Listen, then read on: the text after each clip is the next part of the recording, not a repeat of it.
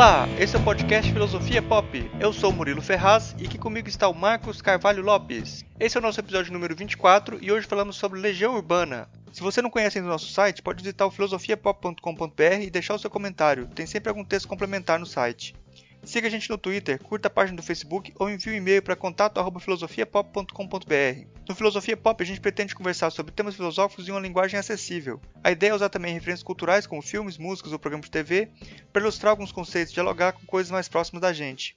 A cada 15 dias, sempre às segundas-feiras, a gente vai estar aqui para continuar essa conversa com vocês. Vamos então para nossa conversa sobre Legião Urbana.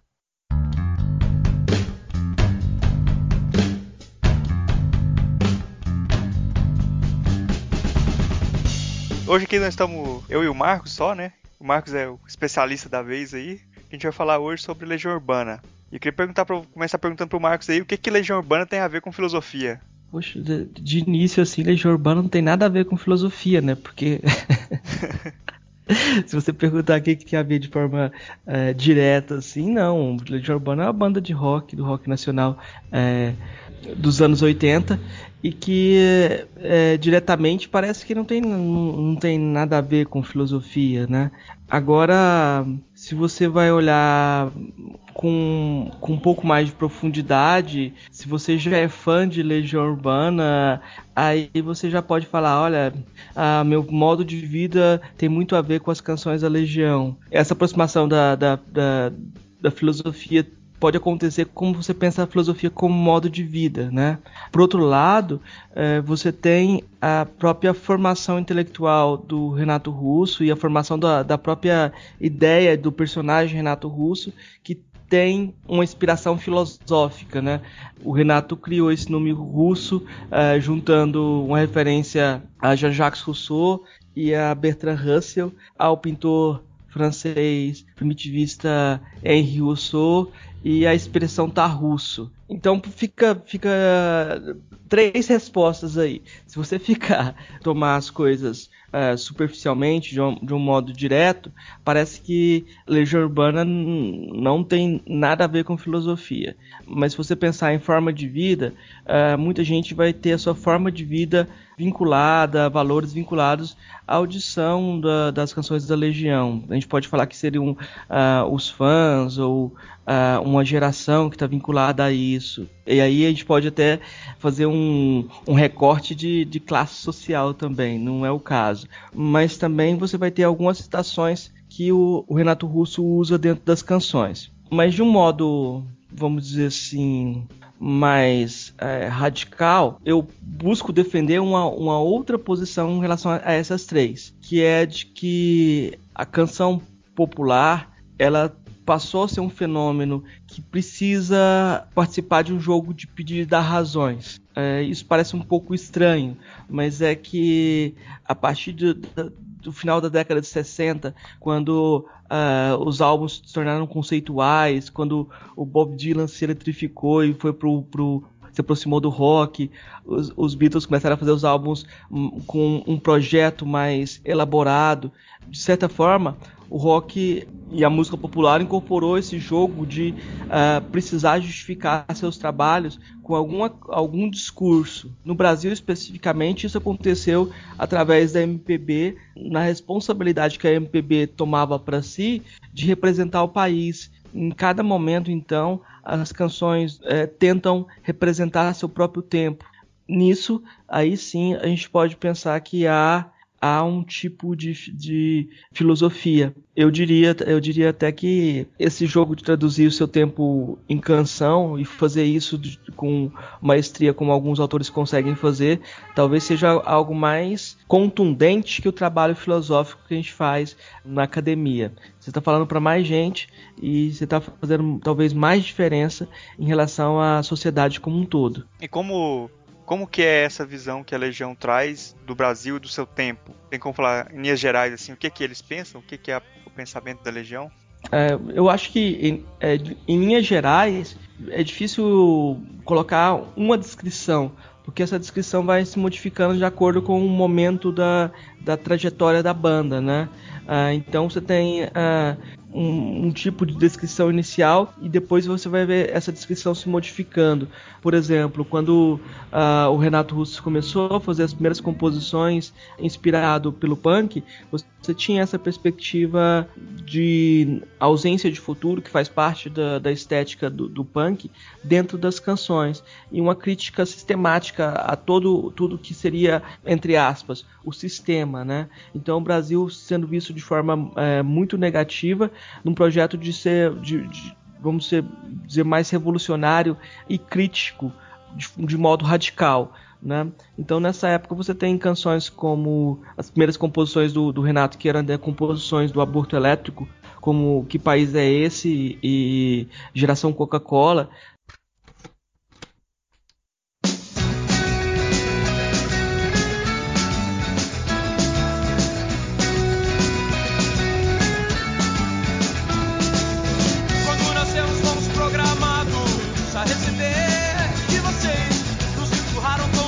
talvez se enca encaixam nessa, nesse tipo de visão que seria um, um, primeiro, um primeiro momento do, do trabalho do, do, do, Renato Russo, né? Essa, essa visão crítica e negativa do, do país uh, vai se desdobrando, né?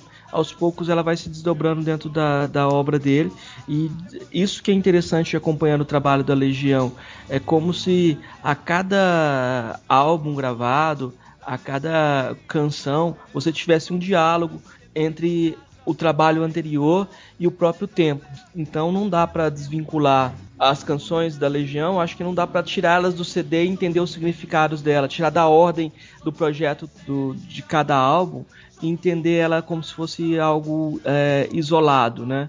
É, você tem uma visão muito mais rica quando você contextualiza as canções é, no tempo e dentro de um, de, um, de um discurso. Mas se a gente for colocar de modo bem geral, dá para é, dividir pelo menos três fases dentro do, do, das descrições que a Legião ofereceu do país. Um primeiro, um primeiro projeto de descrição estaria no, nos três primeiros CDs da Legião, o Legião Urbana 2 e Que País é Este. Você tem uma descrição do, de, um, de um país a partir de um aspecto urbano, uh, no seu próprio tempo, uma descrição uh, muito negativa, né?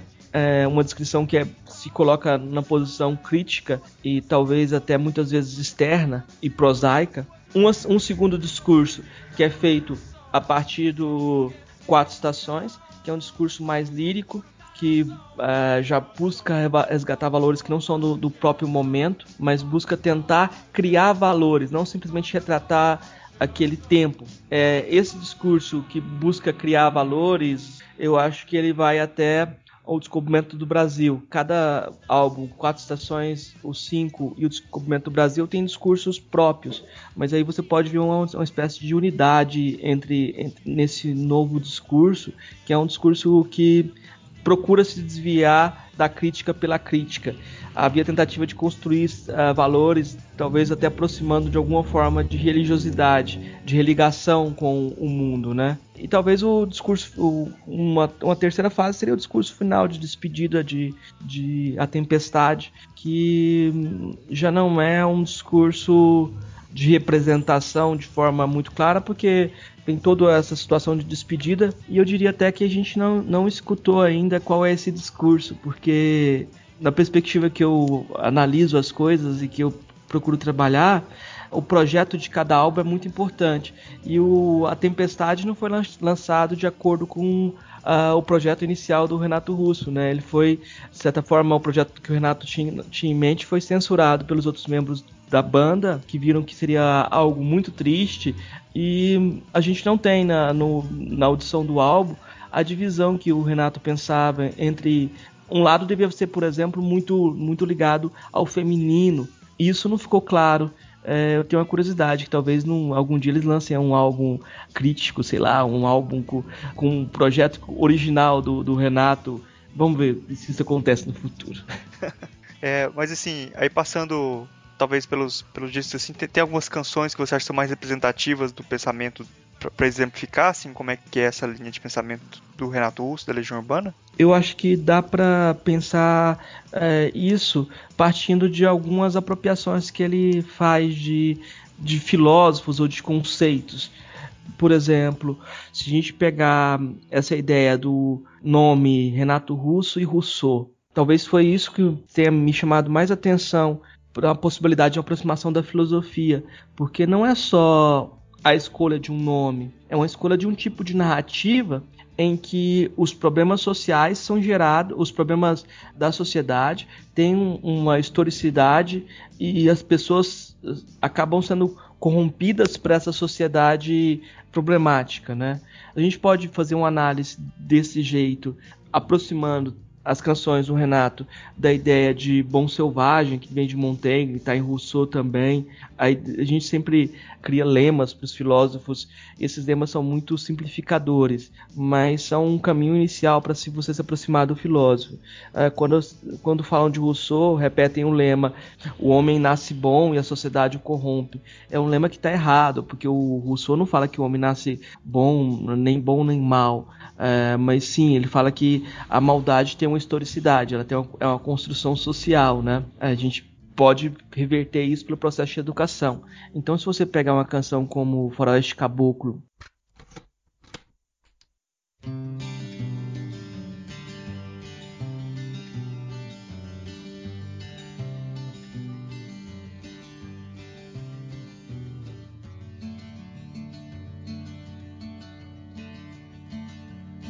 Não tinha medo, tal João de Santo Cristo era o que todos diziam quando eles. E contrapô-la ao discurso do Rousseau, você vai ver, olha só, um discurso em que, ah, se Jesus nascesse hoje em dia na sociedade atual, será que ele na nossa sociedade brasileira, será que ele é, seria como?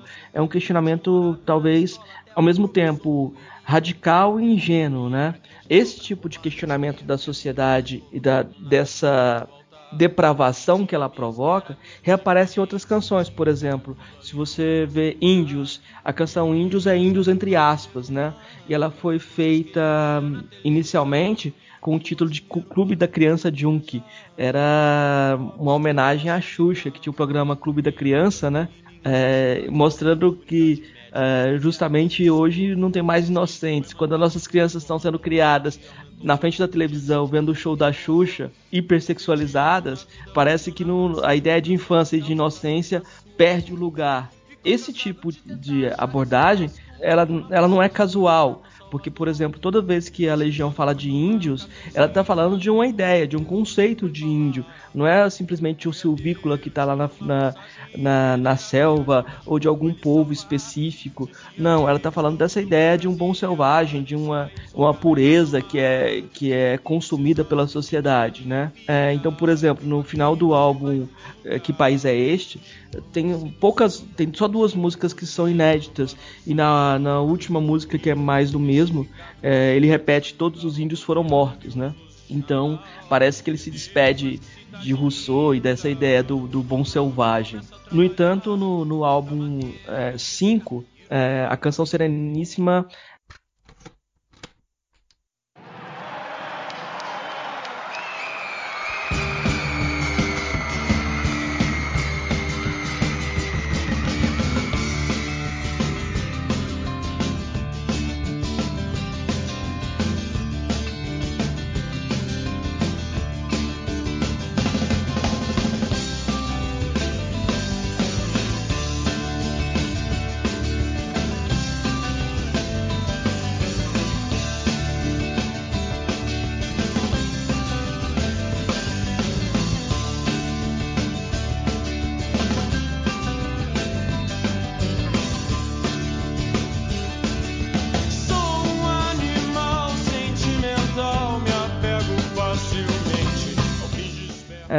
ela, começa falando: sou um animal sentimental. Rousseau ele tem essa definição do homem como animal sentimental.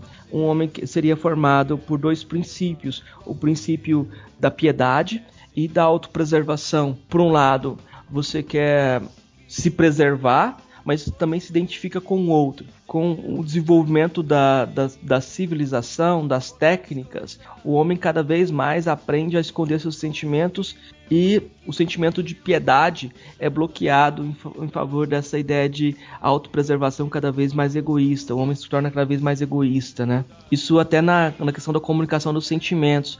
Por exemplo, voltando um pouco, voltando um pouco na, na, na, questão no álbum anterior, na música Tempos, é, tem uma frase que diz é, é, mais ou menos assim, eu não vou lembrar para citar exatamente o que ele diz, mas ele diz que se pudesse gritar a dor que ele sente, ele acordaria a vizinhança inteira. Parece que nós não conseguimos mais comunicar nossos sentimentos. E o Rousseau falava que os oradores antigos continuam falar, conseguiam falar para a multidão inteira, porque a linguagem foi feita para comunicar sentimentos. O que diferencia, diferenciaria o, o homem seria essa capacidade de sentimento, de ser sincero. E a gente vai perdendo isso, se tornando cada vez mais técnico, é, mais racional, entre aspas, no sentido de calculista, né? E essa música Sereníssima começa justamente falando: é, sou um animal sentimental, mas a segunda parte já, já, já se contradiz, entre aspas, porque ela, ela diz: não estou mais interessado no que sinto. Uhum. Então você tem essa, essa construção lá do início que o Rousseau era tomado como um discurso que era aplicado como ferramenta para pensar o mundo aos poucos esse discurso vai sendo criticado e é, pode-se dizer que você não abandona ele totalmente, mas você percebe as contradições que esse discurso gera. Esse, esse discurso do Rousseau acaba sendo um, um fiozinho que a gente podia pegar várias canções e fazer análise de várias canções e ouvir a partir desse fio de análise, né? mas eu acho mais interessante mesmo é, quando a gente pensa é, localmente, localmente contextualmente cada álbum. Eu, eu acho que aí a gente tem um, um adensamento maior do discurso. Então acho que a gente pode começar passando então pelos álbuns. Então o que, que você acha? Ah, eu acho que dá para falar um pouquinho é, de cada álbum. Acho que é, pelo menos para ter uma, uma noçãozinha para que a pessoa possa fazer essa audição mais qualificada, talvez. Uh, por exemplo, a gente vai, o primeiro álbum da Legião chama uh, Legião Urbana. É, é um título muito é criativo, um né? Título criativo e original. Acho que foi uma escolha é, sensata, já que eles não sabiam se ia ter um segundo álbum. Mas é, na capa é interessante que lá já tem uma imagem do índio, né? Em segundo plano, assim, é, você consegue ver a imagem do índio é, e de Brasília, né? É um álbum que seria mais punk, tem um, um, a sonoridade mais próxima da, das bandas das bandas inglesas que eles gostavam, Joy Division, The Smiths. Aí você pode falar até mais aí de outras referências. Eu acho que é mais pós-punk do que punk até, né? É, mas aí dentro, dentro dos álbuns da Legião, eu diria. Não, não dá nem pra dizer que esse é o mais punk, porque o País é Este é mais punk que esse. É, né? o que País é Este, ah. o que País é Este ele é mais punk porque são músicas até anteriores, né? Foram compostas Sim. antes. Sim, então o que País é Este seria o álbum mais, mais é, punk mesmo. Mas é, em termos de discurso, esse primeiro álbum tem ainda tem elementos de uma cultura uh, punk, né? Você tem a primeira música Será,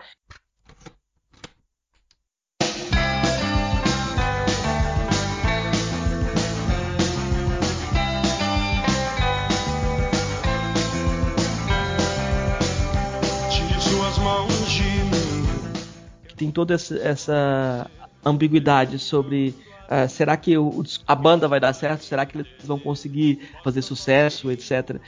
E aí o, a chave que para interpretar os álbuns é dada pelo próprio Renato Russo em entrevista. Ele fala que todo álbum da Legião é como o Sgt. Peppers dos Beatles, né? E o Sgt. Peppers, na primeira canção, o Sargento Pimenta começa a tocar e a banda se apresenta.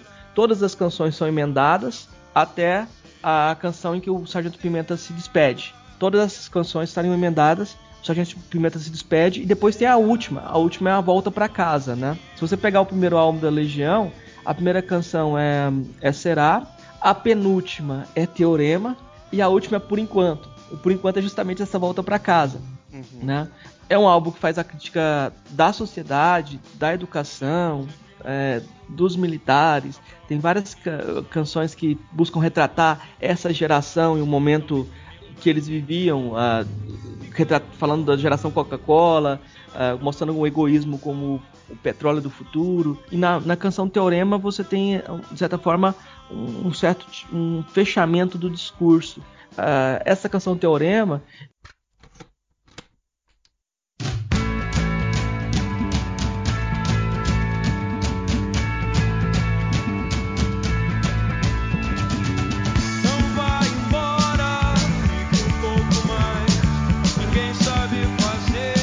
eu acho que ela pode ser uh, enriquecida se você perceber o discurso dela como vinculada ao filme Teorema do Pasolini. Uh, no filme Teorema do Pasolini, uh, você tem essa apropriação da palavra teorema como enigma divino mesmo. Theo é Deus, né? Uh, então você tem essa ideia de um, um, enigma que Deus coloca, né? E a ideia de, do filme é de uma família burguesa que de repente um anjo chega na família. Um anjo é um, é um cara bonito, né? E todas as pessoas se apaixonam por esse anjo, desde o pai, a mãe, a empregada, o filho, a filha, todos se apaixonam por esse anjo e aprendem a amá-lo, né? Uh, não, não só metaforicamente, mas fisicamente, eles ficam apaixonados e se entregam a esse anjo. O problema é que o anjo vai embora. Uh, aí vem o grande enigma: o que fazer quando você aprendeu a amar Uh, você vi viveu realmente um sentimento intenso e você não tem mais a pessoa por perto, né? Hum, é, esse, esse que seria o teorema. Quando você fica sozinho, você fica bem com você mesmo, né? O que acontece com cada personagem no filme é, é diferente. O, o pai, se eu não me engano, ele vende, ele é um burguês, ele vende a fábrica ou deixa de lado a fábrica e vai correndo pro deserto nu a filha enlouquece, o filho vira artista, a empregada vira santa, é, cada um tem um destino diferente, né? E a canção Teorema, ela, tem, ela diz que é um, é um enigma assim, que não tem, não tem uma demonstração, não tem como sair dele. É só você que pode decidir o que fazer para tentar ser feliz. Então, de certa forma, é como se o Renato Russo estivesse traduzindo essa, esse discurso do, do, do Pasolini em canção, né? E repondo a questão para os ouvintes dele isso, de certa forma, fecha o discurso do primeiro álbum, e depois você tem essa volta para casa, que é por enquanto, que representa justamente isso. É uma volta para casa, né?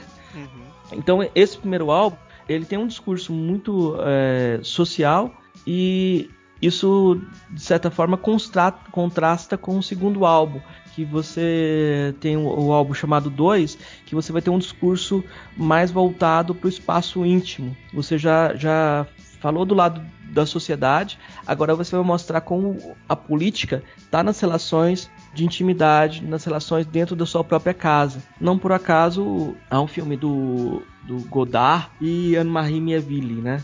É, eu não sei qual a pronúncia direito do, do nome dela, mas esse filme é, número 2 é um filme bem experimental e ele dividia o dividiu a tela em dois lados para mostrar uma espécie de divisão, divisão social do trabalho dentro da casa, dentro da, da, da família, como se uh, houvesse uma mais-valia na relação entre homem e mulher, só o homem ficasse com essa mais-valia essa, essa descrição que eu estou dando acaba sendo muito reducionista, mas há esse discurso dentro do filme, né? Que as relações também são relações que é, muitas vezes são de exploração, né? E a, as mulheres muitas vezes nas relações são colocadas uh, como proletariado dentro da sociedade. É, então, esse tipo de discurso de questionamento dos lugares de gênero uh, vai aparecer dentro do, do número 2, uh, ah, do 2 da Legião, né? Essa volta para o espaço privado. Isso fica já evidente dentro da desde a primeira música. O álbum começa você, você começa como se houvesse uma rádio sendo sintonizada e você ouve os ecos da canção Será e isso é deixado de lado e começa a canção Daniel na Cova dos Leões.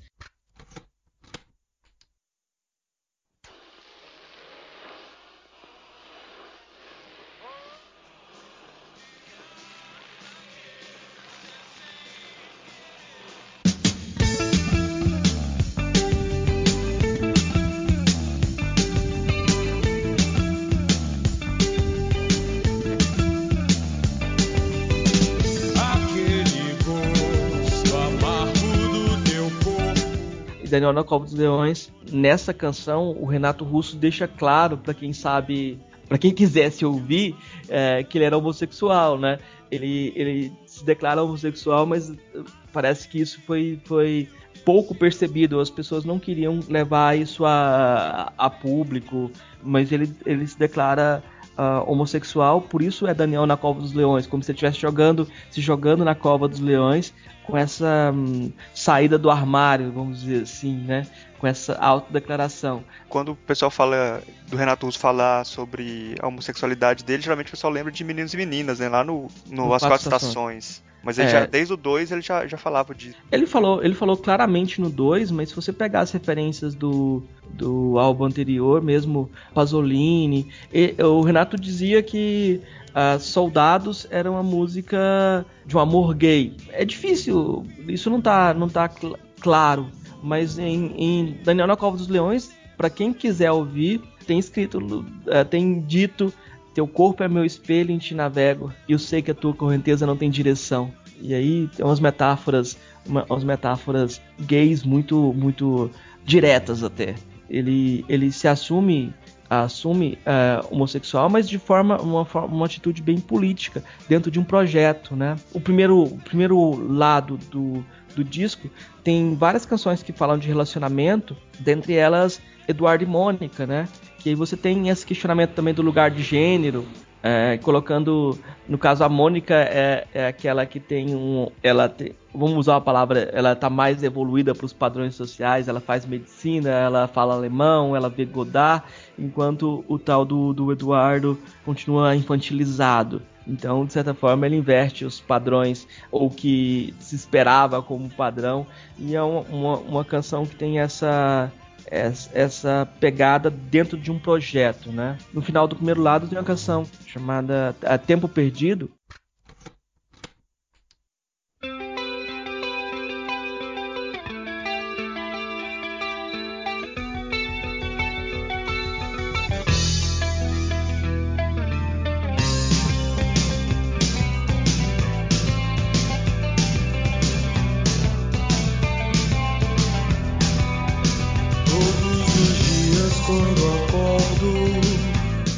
é uma, uma canção que eu gostava muito de analisar em sala de aula, porque eu gostava de analisar para mostrar como essa canção pode ser interpretada como uh, se referindo a, ao medo da morte, como algo que está oculto o tempo todo que a gente não percebe.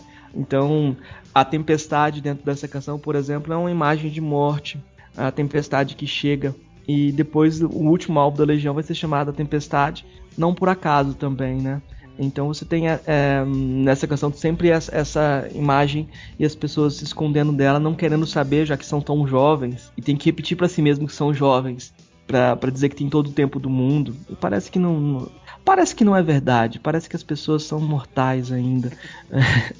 é, o, o, segundo lado acaba retomando algumas coisas mais, mais é, sociais, uma tem uma dimensão mais social, de crítica da burocracia, você tem canções como uh, Fábrica, você tem é, Plantas Embaixo do Aquário, em que há umas, algumas mensagens lá escondidas no estéreo. Se você mudar as, a, a, a, as faixas do estéreo, você vai ver que tem uma mensagem em francês, uma mensagem em inglês, criticando criticando as relações que são transformadas em disputa também. A última faixa desse disco a, a, penúltima, se eu não me engano, é a fábrica, né? O vinil é diferente, né? O vinil termina com índios, né? Ah, o vinil, é, há essa diferença também. Isso é interessante que na época é, você tinha a fita, e você tinha esse negócio lá do A e lá do B que o Renato explorava muito, e você tinha a cassete. Na cassete você tinha. Aí eu acho que você colocou uma pista interessante que eu acho que é mais melhor interpretar pela, pela fita cassete nesse caso. Porque Índios parece ser a conclusão do álbum, e uh, eles gravaram como extra Química. Uhum. Uh, e Química foi gra uma, uma, gravação punk ao vivo, né? E de certa forma antecipa o álbum seguinte, que vai ser uma pegada, uma pegada punk, e vai. Eles vão regravar canções de, de um período anterior da, das primeiras composições do Renato Russo, ainda na época do aborto elétrico. Então acaba sendo uma espécie de coletânea do, do, do das composições anteriores dele. Mas a Índios tem essa pegada.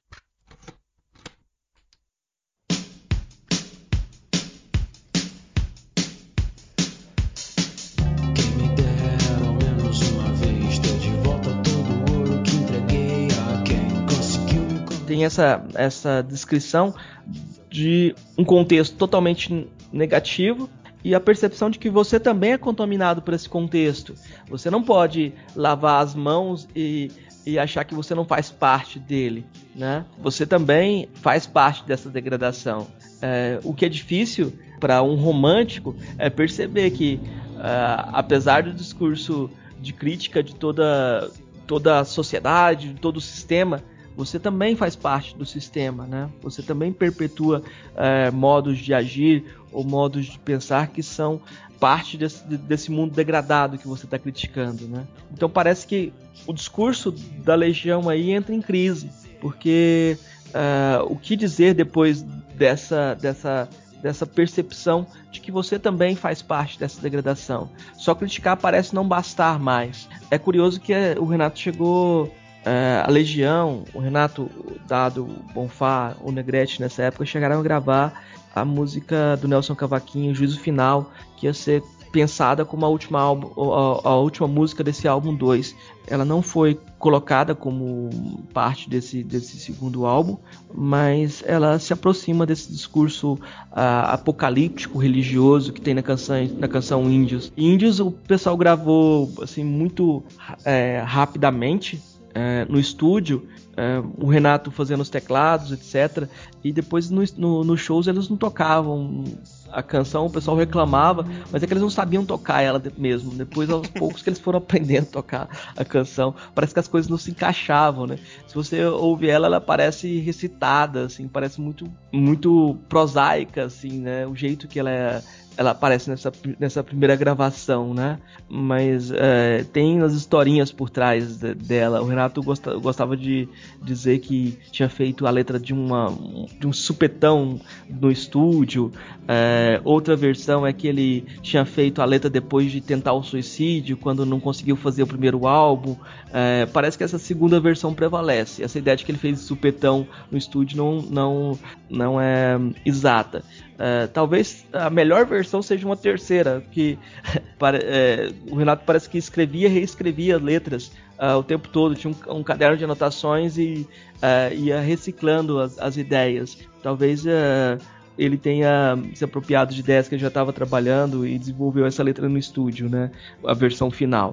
Hum, de qualquer forma, essa, essa canção já demonstra, demonstra uma crise e a gente tem que colocar no contexto plano cruzado, o, o país uh, também eh, uma crise econômica muito severa. Então o disco faz parte desse momento e se beneficiou desses planos econômicos porque uh, foi lançado na época de um desses planos e conseguiu vender bastante, né? Uhum. Aí vem pro, pro disco mais punk deles depois, né?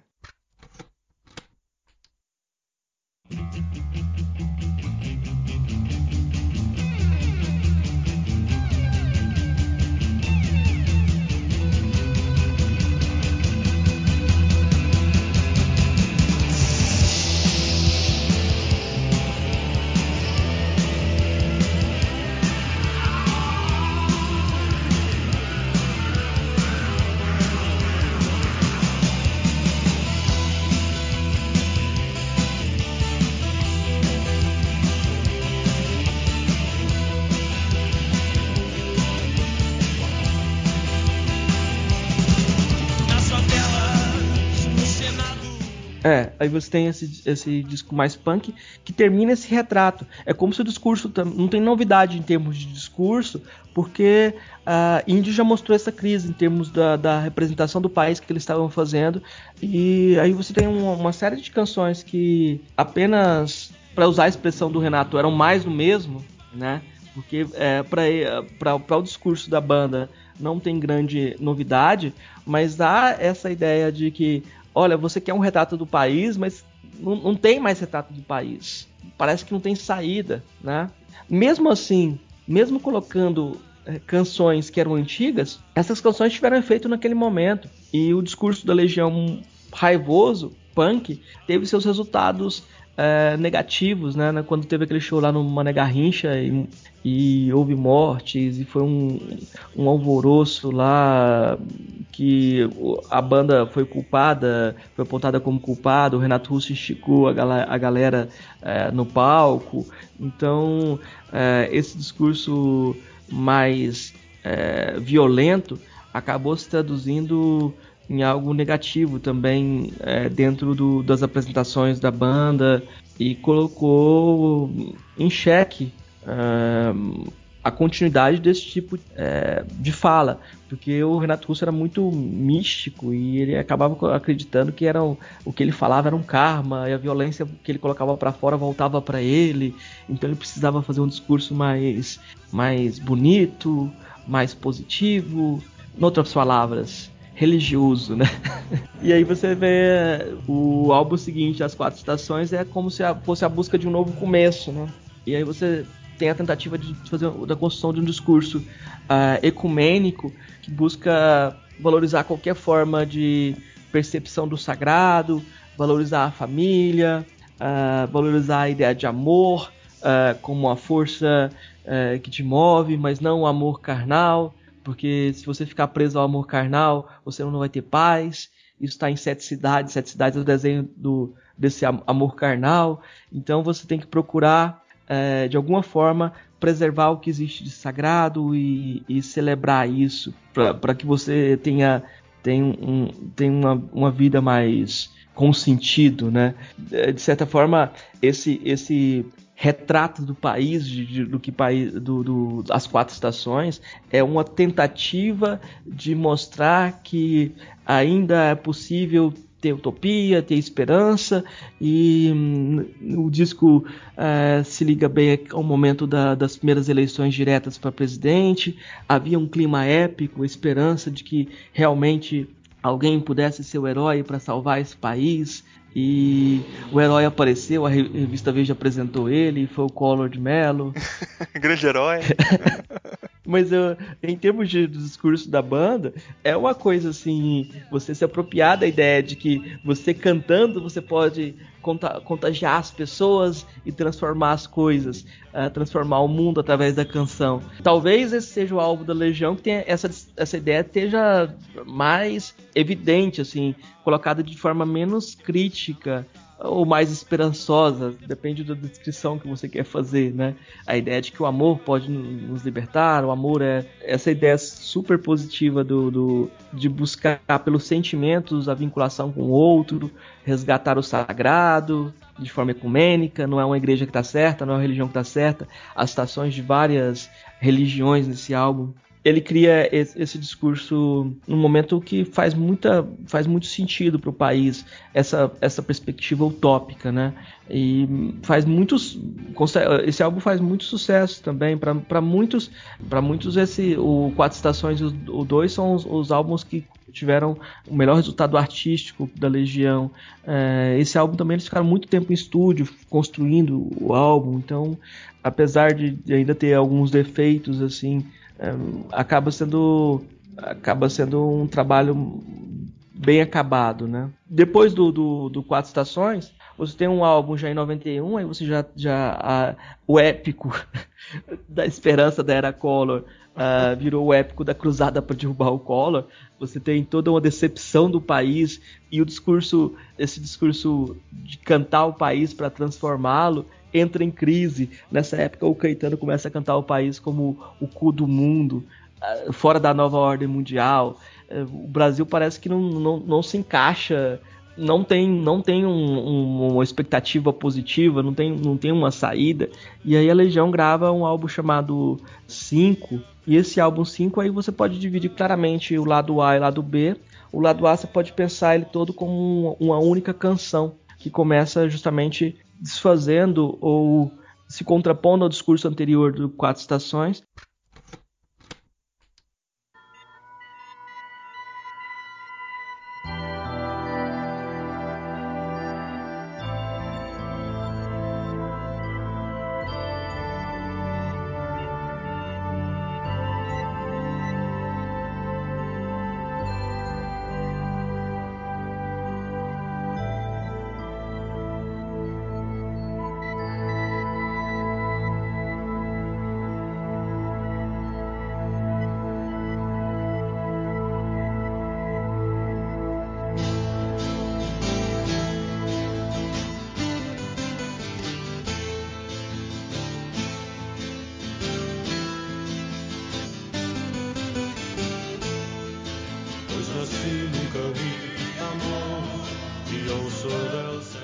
Com a letra em espanhol, é, medieval, assim, mantendo o clima medieval, que diz: é, Eu nasci, nunca vi o amor, e ouvi dele sempre falar, mas agora ele, ele quer me matar. Mas eu peço pro meu Senhor para me proteger da melhor forma, etc, etc. Agora o amor que você estava celebrando como a saída, a redenção, pode é, lhe matar, quer lhe matar. É, para quem perguntava pro Renato Russo se ele estava com AIDS, é, ele sempre falava que todas as respostas estavam no, nos álbuns, né? Nesse caso aí, na, nessa canção é, inicial, que é quase uma vinheta, ele já deixa transparecer ou deixa de forma é, indireta essa mensagem que ele, ele já estava com AIDS. Então, além da crise do país, você, o discurso agora é de alguém que, alguém que está contaminado com HIV. É, há pouco tempo, acho que no ano, em 91 ainda que o, o Cazuza morre, né? Então você tem um, um, um, peso diferente agora no, no, no discurso, né? Se, se, a AIDS hoje ainda é uma, uma, doença que ainda assusta muito, na época era, era uma sentença de morte rápida, né? Tipo, não ia durar é, muito tempo, né? É, e aí você tem que um, levar em conta que o Cazuza resolveu se expor, uh, ele afirmou que ele tinha AIDS e foi pra mídia, a mídia se apropriou de forma sensacionalista da imagem dele, né? A revista Veja mesmo fez uma reportagem quando ele estava muito debilitado, anunciando que ele ia morrer e que ele ia morrer e ele não era tão grande quanto Noel Rosa. Se você comparasse, Noel Rosa morreu antes dele, morreu mais novo, tinha uma obra muito melhor que a dele. Olha só o que a revista Veja fez. Ele ouviu essa reportagem, ele passou mal e, e teve, teve, que ser levado para o hospital. É, então a mídia foi muito perversa com o Cazuza. É, isso explica, em parte, por que, que, o Renato Russo não quis tornar a sua doença algo público. Isso dá para entender em parte por que, que ele não quis levar isso para a mídia e que a, ele sabia o que, que, a mídia brasileira faz com alguém que se expõe assim, né? Para... Então nessa nesse nesse álbum você tem toda essa esse clima negativo. Ah, era Collor, aquele herói que ia salvar se tornou um traidor. Você tem uh, o Renato Russo com com AIDS então, o confisco do dinheiro do, do, do, do, que o Collor promoveu, né, o confisco do dinheiro das poupanças, que foi, foi traumático para o país inteiro. E a forma como eles escolheram, conseguiram para retratar esse, essa situação do país foi fazer um álbum que seria muito mais próximo dos álbuns da década de 70, um álbum conceitual. De certa forma aí daria para falar que a banda a banda progressiva do Brasil na época eram os Engenheiros do Havaí e tinham feito muito sucesso com o Papo é Pop. Agora a Legião vai e tenta fazer seu álbum progressivo, entre aspas, né? E a primeira canção seria uma grande canção como A Busca do Santo Grau, né?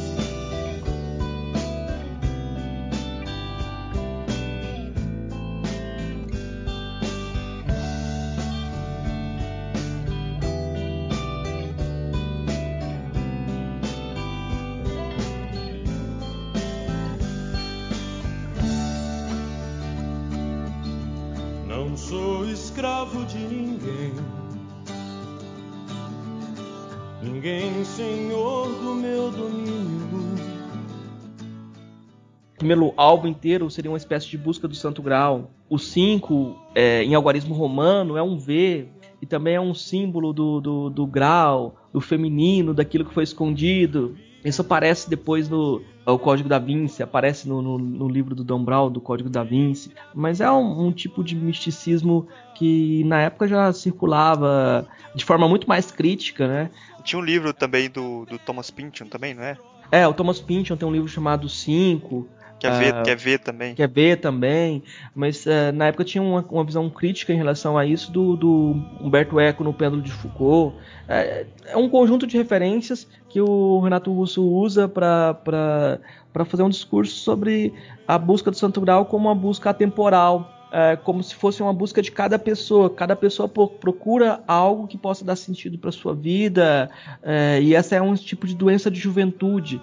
A juventude não tem mais onde encontrar valores e ela tem que procurar é, criar esses valores de alguma forma. Então, a, a, canção, por exemplo, Metal contra as Nuvens, é, com, é uma descrição de uma cruzada nessa transição da Idade Média para a Idade Moderna. E você tem muitas vozes nessa, nessa cruzada. Tem a voz dos árabes que cantam com, junto com a, com a, a terra da, da lua e das estrelas. Tem a, a crítica ao, ao traidor, ao Collor, né? Que fez promessas e traiu o povo. E é uma canção épica que é, descreve uma espécie de cruzada tentando preservar uma, uma, alguma virtude no mundo que está em decadência, um mundo que está os, os, valores de honra, etc, estão perdendo seu lugar. Né? Esse discurso depois ele é mediado por uma música instrumental, um recurso que depois a Legião usa para quando tem uma mensagem que ela considera muito forte, de usar a música instrumental para que as pessoas pensem sobre isso. E a última canção que fecharia essa busca do Santo Grau seria A Montanha Mágica,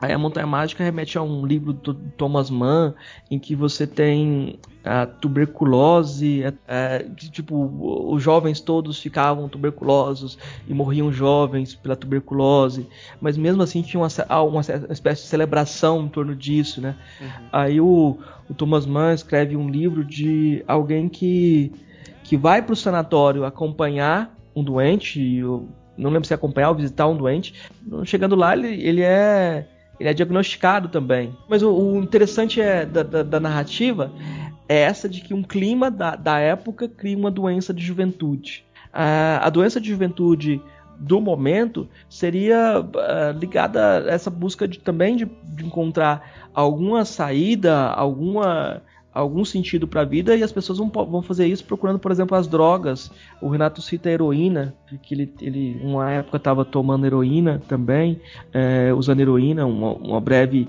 É, um, por um breve, breve período ele usou heroína, a cocaína durante muito tempo e o álcool mais ainda, né? Ele era alcoólatra, é, mas então essa, essa busca do Santo Grau, de repente o Santo Grau se torna uh, uma droga, se torna várias coisas que falsificam sua identidade, né? Então a mensagem final dessa grande cruzada talvez seja essa, essa busca de valorizar o cotidiano, o dia a dia, uh, ver um dia de sol num copo d'água, valorizar as pequenas coisas, né? Então você tem essa tentativa de uma mensagem positiva no final. O lado 2 tem talvez a canção que seja mais é, positiva, assim, aquela o mundo anda tão complicado, a ideia de você ter um, uma relação em que você uh, idealiza um casal que está começando a vida, uh, Teatro dos Vampiros que retrata bem essa era color e o Teatro dos Vampiros tem muito a ver com o momento em que a TV mostrava a novela Vamp, né? Uh, os vampiros adolescentes, etc, etc. A penúltima música do álbum é uma música surrealista, E a última música do álbum é uma música instrumental. Então você fica na dúvida: será que vai haver mais Legião Urbana depois? Já que a mensagem final acabou sendo uma música instrumental. Parece que o discurso também se encontrou o Santo Grau, para que continuar, né? É uma coisa, uma coisa é, que fica em questão. O, o, álbum seguinte é o de 93, o Descobrimento do Brasil, né? Descobrimento do Brasil. Aí no Descobrimento do Brasil você tem um retrato de um momento em que o Renato Russo ele admite que ele tá que ele é dependente químico, ele busca a reabilitação, é, busca tratamento e ele vai comparar a situação dele com a situação do país. Né?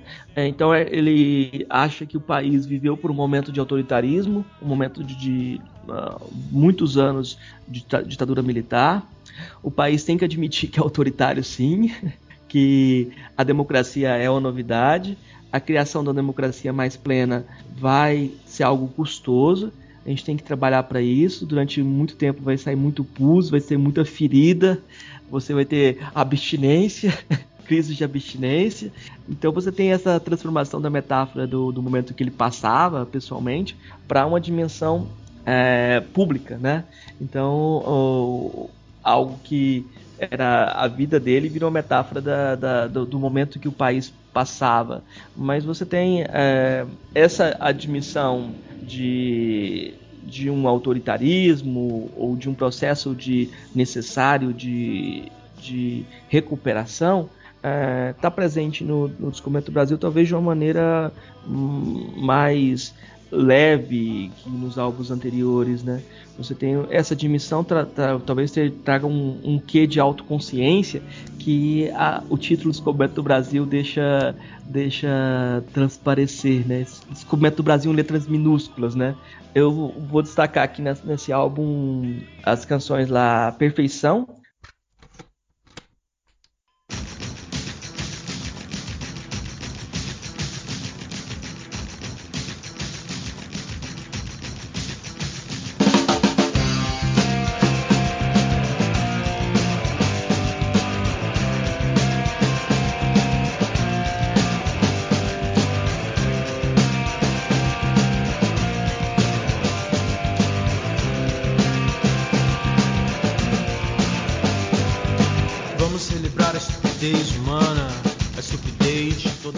Perfeição você tem uma espécie de enterro ritual dos problemas do Brasil. Você canta todos os problemas do Brasil, todas as mazelas e enterra ela. É, você enterra esse discurso negativo, tudo que é negativo, na esperança de que pudesse, pudesse começar um futuro diferente, né?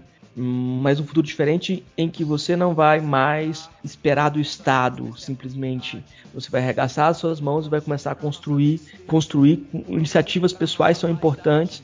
Os álbum, o álbum começa tem no encarte a indicação de umas, algumas ONGs que você pode doar e trabalho, que você pode doar dinheiro. Uh, essa ideia de que a sociedade civil tem que se mobilizar para que haja uma democracia plena transparece dentro do, do, desse, desse álbum. Então, depois do, do, de Perfeição, que é esse enterro ritual do país, você tem uma música instrumental, Passeio da Boa Vista, e a seguir a música Descoberto do Brasil, que mostra já o espaço privado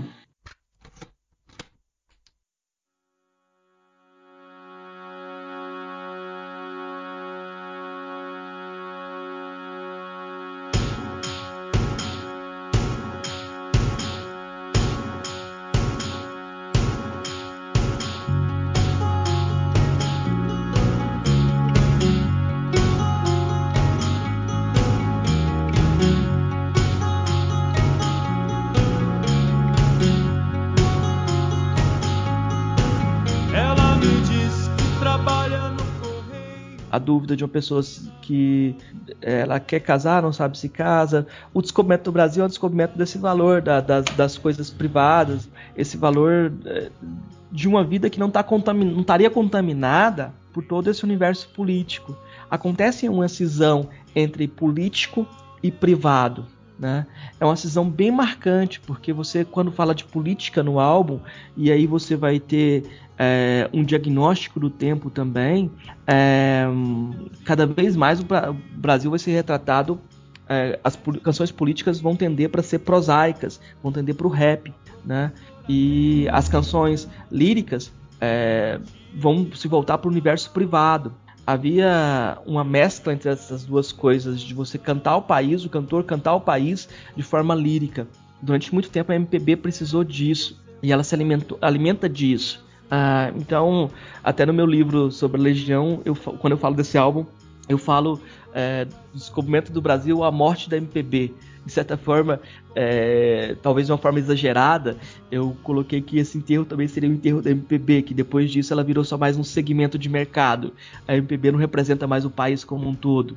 Eu acho que esse, esse, esse diagnóstico tem lá a sua, a sua validade porque a partir desse momento você vai ter, da década de 90, você vai ter mais possibilidades de bandas regionais, de retratos regionais do país, é, e você, essa ideia de um grande retrato do país inteiro talvez tenha perdido seu sentido, e cada vez fica claro com a democratização que o gosto popular não está é, vinculado àquilo que a MPB impunha como padrão de qualidade, né?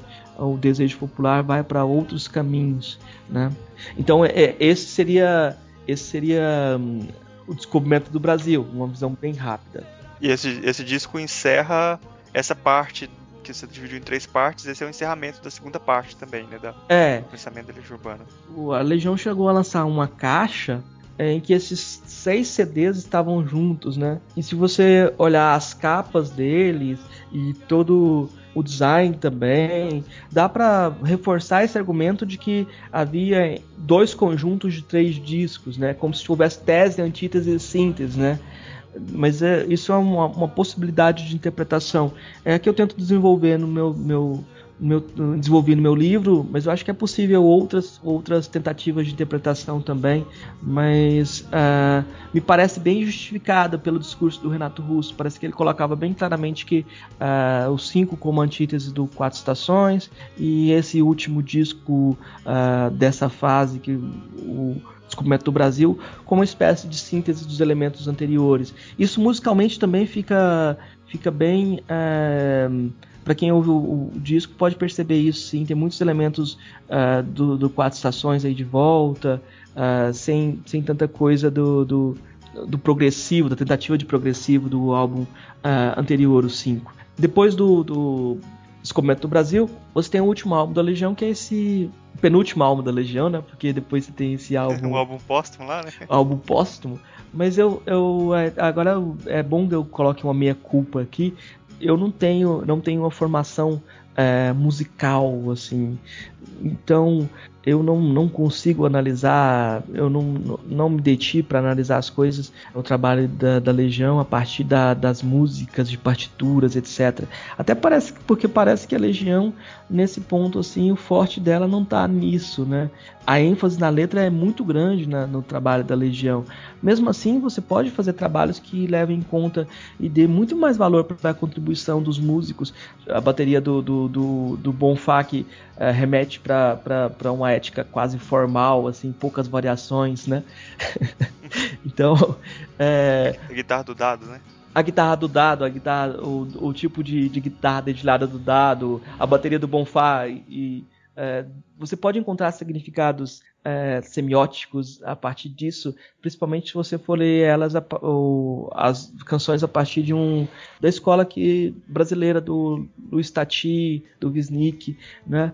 Mas eu não tenho essa formação e eu não acho que isso seja um grande demérito, não, porque você cada um descreve as coisas a partir daquilo que consegue abordar, né? Então, eh, muitas vezes eu fico preso às letras e alguns elementos escapam, mas é sempre assim, sempre coisas vão escapar. Então, o penúltimo álbum da Legião, A Tempestade, O Livro dos Dias, eu não acho que seja um, um álbum que é, buscasse representar o país naquele momento, me parece muito mais um álbum de despedida, até porque a epígrafe do álbum é do Oswaldo de Andrade. Brasil é uma república federativa cheia de árvores e gente dizendo adeus. E se omite aí o último, o verso seguinte desse poema, que é E no fim todos morrem. O disco chama A Tempestade ou Livro dos Dias, e a morte é uma presença constante dentro do, da narrativa do disco, mas não só a morte, como uma crítica do lugar do feminino, que aparece em canções como é, Primeiro de Julho, Leila também aparece essa questão do feminino, Laventuras.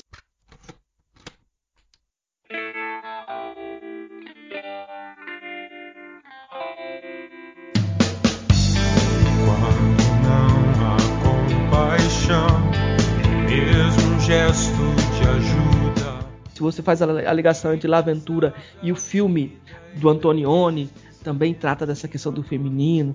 Então tem todo um projeto aí de crítica da questão de gênero que isso daí ficou fora do meu livro. Quando eu, você olhar no meu livro lá, eu não fiz esse, esse trabalho. Talvez porque muito desse projeto se dividiu. Por exemplo, o Renato queria que a música Clarice estivesse nesse álbum. Uh, os demais elementos da banda falaram: não, não cabe Clarice aqui, a música é muito triste. Já tá triste demais, né? O álbum já chega. É, e tiraram, colocaram ela no, no, no, álbum seguinte, a canção A Tempestade também foi pro álbum seguinte. Parece que a concepção do Renato é que a Via Láctea fosse a primeira música do disco. Então, você ia começar o disco com alguém falando quando tudo está perdido. então, ia ser esse esse álbum do que o Renato queria que fosse gravado, eu tenho muita curiosidade por ele, já deixei isso claro. Mas todo mundo que ouviu o álbum na época percebeu esse clima de despedida, esse clima de, de morte próxima, algo, algo que realmente aconteceu, porque alguns meses depois é, do lançamento do álbum, o Renato faleceu e parece que o, o disco é, fez mais, ganhou mais esse sentido, né, com a morte dele, né. Então, esses, a Tempestade, o Livro dos Dias, é uma espécie de de despedida. E uma outra estação é realmente uma colagem de sobras e sobras e sobras que eu acho que seriam muito melhor entendidas dentro do contexto de cada álbum que eles para qual elas foram pensadas. É, elas não são, elas não fazem, é, para mim não há um discurso ali diferente do anterior, né? É mais uma continuação, mas às vezes com menos menos qualidade mesmo, né? Porque não são sobras à toa. Algumas canções lá não, não, não, são tão, não são tão representativas assim, ou talvez vieram no, no, no momento errado, eu não sei, eu não sei olhando assim os, os, álbuns, colocando um a um, como a gente já passou por todos aqui, dá pra, dá pra ver bem aquela ideia de que você falou e, e, que o Renato falava também, de que parece que sempre tem um contrapondo ao outro e sempre tem, parece também uma alternância de você falar da, de uma coisa, uma crítica social geral e depois passar para uma coisa mais íntima, né? Mais, mais, mais pessoal, mais individual, né? Sempre tem essas, essas alternâncias nos discos. O, o Charles, é, Charles Feitosa, quando a gente conversou com ele, ele comentou justamente isso que uh, é, para ele a Legião Urbana tinha essa grande capacidade de transformar o particular em universal, né? De partir do privado e fazer disso algo. Eu acho que isso é, é realmente uma coisa que eles aprenderam com Bob Dylan, com outros cantores, que de você realmente fazer trazer uma crítica do universo privado e fazer uh, esse universo privado uh, transcender, né? Aí que entra essa interpretação dos álbuns, aí você começa a pensar narrativamente e você vê que tem um jogo de pedir e dar razão, assim, dentro das próprias canções, né? É, elas dialogam entre si e, e há um discurso que se modifica, um discurso que se refuta. Isso, isso acaba sendo um prato cheio para quem quer pensar com as canções, né? Porque você vai acompanhando e há um, um todo um, um projeto, há uma há um amadurecimento das pessoas durante o desenvolvimento do projeto também. Apesar da, da, da, das críticas que são merecidas, assim, uh, geralmente as pessoas falam que a Legião Urbana é muito triste. Apesar de, dessas críticas, uh, você pode se aproximar do, dos álbuns e aprender alguma coisa, né? Uh, o Renato disse que o sonho, a Legião Urbana cantava para que as pessoas, sei lá, utilizassem índios na escola, cantassem índios no coral da escola e é, questionassem as contradições sociais a partir da, da, das canções. Ao mesmo tempo que tinha esse projeto político e e de política cultural através da canção, havia momentos que ele falava: não, isso aqui é só rock and roll, é para ganhar dinheiro. Então havia uma grande uma tensão, assim, quase uma tentativa de não ser o, o, profeta, ao mesmo tempo que o tempo todo a busca era de, de fazer um discurso profético, né? Hum, as duas coisas entravam em atrito, assim. Eu acho que quem percebeu muito isso na personalidade do Renato Russo e fez uma pegadinha boa com ele foi o, o Cazuza, que o Cazuza é, parece que certa vez mandou uma letra para o Renato Russo colocar a música. O que parece ser uma grande. E foi uma grande sacanagem do Cazuza. Porque ele achava. Parece que a primeira vez que o, que o Cazuza ouviu o Renato, ele falou: Poxa, tem alguém aqui que é melhor do que eu. Eu vou ter que melhorar. E essa relação deles realmente um melhorou por causa do outro, assim, houve uma, uma, competição que pode pode até ser analisada mais de perto. Mas aí o Cazuza mandou a letra de Orelha de Eurídice, que o cara corta a orelha e avisa para a namorada que é ou pro namorado que o espera ser uma orelha, que é a alma que tortura o corpo. Aí o Renato respondeu que não podia, não conseguia fazer a música para uma letra daquele jeito. Aí parece que alguns valores diferentes, alguns ressentimentos católicos fizeram diferença nesse tipo de, de, de abordagem, assim. Não dá para cantar que a alma tortura o corpo, né? Talvez nesse ponto aí tenha uma grande diferença entre os dois, assim.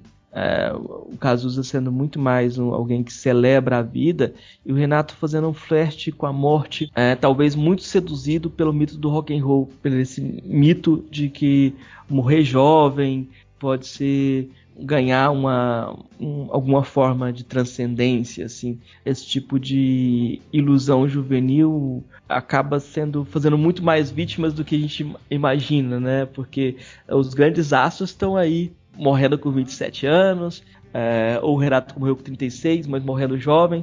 Mas o problema não são os grandes astros. O problema talvez seja aquele jovem que foi seduzido por esse discurso e que não vai ficar famoso e que vai ser autodestrutivo é, de uma forma é, quase gratuita, né? É, eu acho que o, quando você, você, analisa a vida desses roqueiros, tem esse, esse sentimento de autodestruição e de autocelebração romântica, né? Que merece sim ser muito criticado. Merece sim ser muito criticado. As bandas que vieram depois do, da Legião, mesmo nos anos 80, elas já tinham uma crítica muito forte em relação a esse discurso romântico. Né? Esse discurso de épico, de ser herói, e uma percepção talvez com um tom mais alto de, do conteúdo mercadológico da, da, coisa. Talvez sem tanta possibilidade de ser romântico, né? Assim, acho que é uma, uma pergunta para que é meio para finalizar também. Você acha que dá para considerar, como quando você vê o pensamento da Legião Urbana de tentar pensar o Brasil, principalmente do Renato, dá para considerar o Renato Russo como um filósofo brasileiro? Olha, o, Arthur Danto, que é um filósofo norte-americano da arte, ele já escreveu o texto assim, Andy Warhol como filósofo. Uh, só que o Andy Warhol, é, as pessoas deixam passar por ser um artista erudito, fazer arte erudita, etc. Para o Danto, o Andy Warhol, quando ele pegou uma caixa de supermercado e reproduziu ela e colocou numa galeria, ele mostrou que a arte tinha que ter um, algo a mais, que era um discurso. A arte incorpora discurso. E a partir daquele momento é difícil separar o artístico e o filosófico. Parece que a arte tem que, tem que ter um quê de discurso incorporado, esse discurso que te faz pensar. Eu acho, e aí talvez seja a única tese filosófica que eu tenho, assim, tipo, qual que é a filosofia que você defendeu? Talvez essa seja a única que eu desprendo dos trabalhos que eu fiz assim de forma muito muito clara e até é, posterior primeiro eu escrevi o livro sobre a Legião depois que escrevi texto sobre outros cantores depois que me chegou essa essa percepção eu acho que a tese do Danto merece ser expandida para a arte popular. E a arte popular também teve que começar a pedir e dar razão. Isso é muito claro no Brasil no gesto dos tropicalistas de colocarem a arte como produto, né? De levarem para o palco a música como um produto. Esse gesto é muito semelhante ao gesto do Andy Warhol, né? E aí você tem uma continuidade e um diálogo a partir disso, uh, que o Caetano chega a dizer que os melhores compositores dos anos 80, os roqueiros dos anos 80 e seguinte, de certa forma são filhos do tropicalismo. Né? Eu acho que isso é, é válido. É, existe um acompanhamento da canção no Brasil de tentar traduzir nosso tempo em canção, ser cronista do seu próprio tempo, que tem um valor filosófico sim, talvez um valor filosófico de uma sociedade que não conseguiu ou não se afeiçoou às formas de pensar tradicionais. Né? A gente não tem uh, uma tradição filosófica de debate público no molde que existe em outros lugares. Talvez por isso a arte ocupe esse lugar, essa arte de massa ocupa esse lugar de, de importante dentro da cultura brasileira. É uma forma que eu, nesse sentido, eu posso colocar que o Renato Russo é sim uma espécie de um é um é um filósofo, né? É nesse sentido de tentar traduzir seu tempo em canção. E aí você pode falar, ah, tem, existem outras pessoas que fazem isso hoje? Claro, Lenine faz isso. Lenine é um cronista do seu tempo. Ele quer ser jornalista. Ele fala que é um jornalista do seu tempo. Mas esse, esse, o Hegel falava que o trabalho da filosofia é traduzir seu tempo em pensamento. Se você traduz seu tempo em canção, o que que você faz, né? É, de certa forma você está fazendo filosofia. Mas eu queria deixar nessa definição do Renato Russo como filósofo essa ambiguidade do como, né? Ele pode ser pensado como, né? Ele não é, ele não é, e ele não quis ser isso, né? Talvez seja um efeito colateral do trabalho dele também, uma apropriação possível, né? Eu acho que assim você tem uma, uma possibilidade de pensar várias coisas a partir da filosofia. É, acho que já deu passou ba bastante coisa que a gente já conversou, né? Então vamos, vamos partir para as indicações então. Marcos, você trouxe aí indicações pra gente?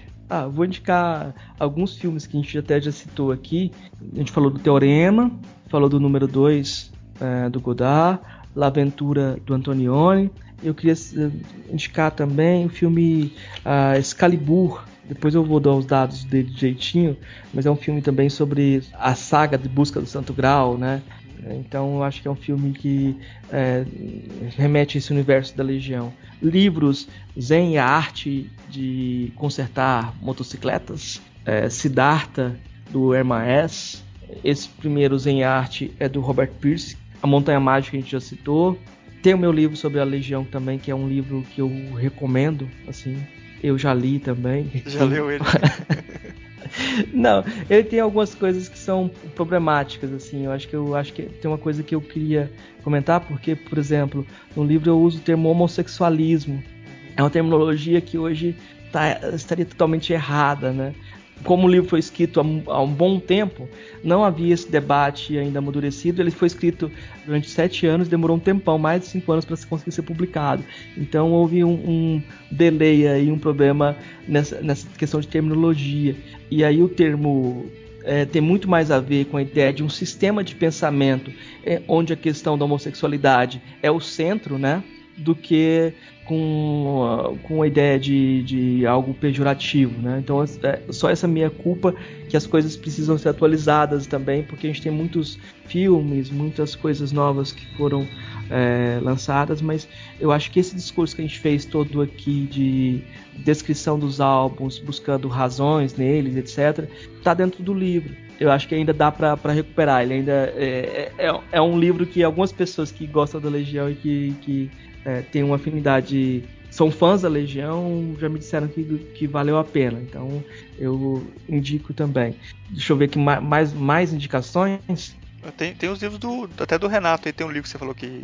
Ah, é, o diário do. Tem um diário do Renato que é o Só por Hoje e Para Sempre eu não demorei para comprar esse livro porque eu fiquei com, com, medo do livro ser decepcionante assim. Mas depois eu comprei e li e é interessante sim esse diário do momento que ele está se desintoxicando. Tem alguns momentos assim ele ele parece um pouco ingênuo nesse processo de desintoxicação, nessa tentativa de se convencer a si mesmo, de mudar hábitos. É, mas tem alguns momentos em que ele até se dobra, ele percebe a teatralização que ele mesmo está fazendo é, e é bem é, interessante para quem para quem gosta da Legião e eu recomendaria também para quem tem algum problema de de adicção, né? Eu acho que pode ser um, um, um livro não de autoajuda, né? Não é um livro de autoajuda, mas é um livro que talvez ajude as pessoas a pensar essa situação e a dificuldade desse, desse momento de tentar é, se livrar de algum, algum vício. Tem um livro também do Dado, Vila Lobos, Memória de um Legionário. Esse livro também é, de certa forma complementa o anterior, mas eu acho que o livro do Renato Russo tem a vantagem de ser ele mesmo que escreve e, e a desvantagem de que você não sabe o que, como ele foi editado, se uh, houve cortes, etc. Você nunca vai saber isso uh, na medida em que a família que vai dominar o processo editorial. Houve a pessoa que fez o trabalho, mas isso a gente não vai saber. Por enquanto não houver acesso aos originais, etc., você tem que acreditar no que está sendo publicado e você fica é, sempre com essa dúvida. É, de qualquer forma, tem muita, o, o, livro tem muita coisa pesada, assim, que é, mostra que talvez não tenha tido tantos cortes. O livro do Dado tem a perspectiva do, do próprio Dado, tentando uh, que ele, em que ele tenta uh, mostrar como a presença dos outros elementos, de como uh, o trabalho dele é, é, importante. Quando você pensa em Legião Urbana, você tem que pensar é, no grupo, não só no Renato Russo isolado, e como ele teve que segurar um monte de barras é, dentro desse, desse longo período de, de, da Legião Urbana, né? É, influências de, de, de, sonoras, etc. Então é, é a perspectiva do, do Dado Villa Lobos é, também é, é interessante. Né? Uhum. E o livro, talvez a, as conversações do Renato, Renato Russo, um livro de entrevistas, eu que é uma boa dica porque eu gosto muito da, das entrevistas do Renato. Eu acho que é um bom caminho para para entender como como ele se debatia em torno dessas questões, né? Bom, é bacana, achei que o programa vai. O programa ficou bem legal aqui, a gente conversou sobre muita coisa, Legião Urbana. E agora é aguardar os haters aí, né? Galera que odeia Legião Urbana. Não, eu acho que a galera que odeia Legião Urbana tem todo o direito de, de, de, de, odiar. Depois podem se preparar que a gente vai fazer ainda um sobre engenheiros do Havaí. Aí vai ter mais haters ainda. tá ok, então até a próxima, o próximo programa aí. Valeu, galera. Falou, tchau. Peço para você que está ouvindo comentar no nosso site, o filosofiapop.com.br. A participação de vocês é muito importante, é o que dá força para a gente continuar o nosso trabalho. Se você quiser, pode mandar também um e-mail para contato@filosofiapop.com.br. Lá no site a gente coloca todas as referências citadas aqui no episódio e também os links para as nossas redes sociais e página no Facebook. Se você quiser ajudar a gente, você pode compartilhar os episódios com os amigos e também avaliar no iTunes. Isso ajuda muito a gente subir na classificação deles e trazer muito mais ouvintes. Obrigado a todos e daqui a duas semanas a gente está de volta. Cedo.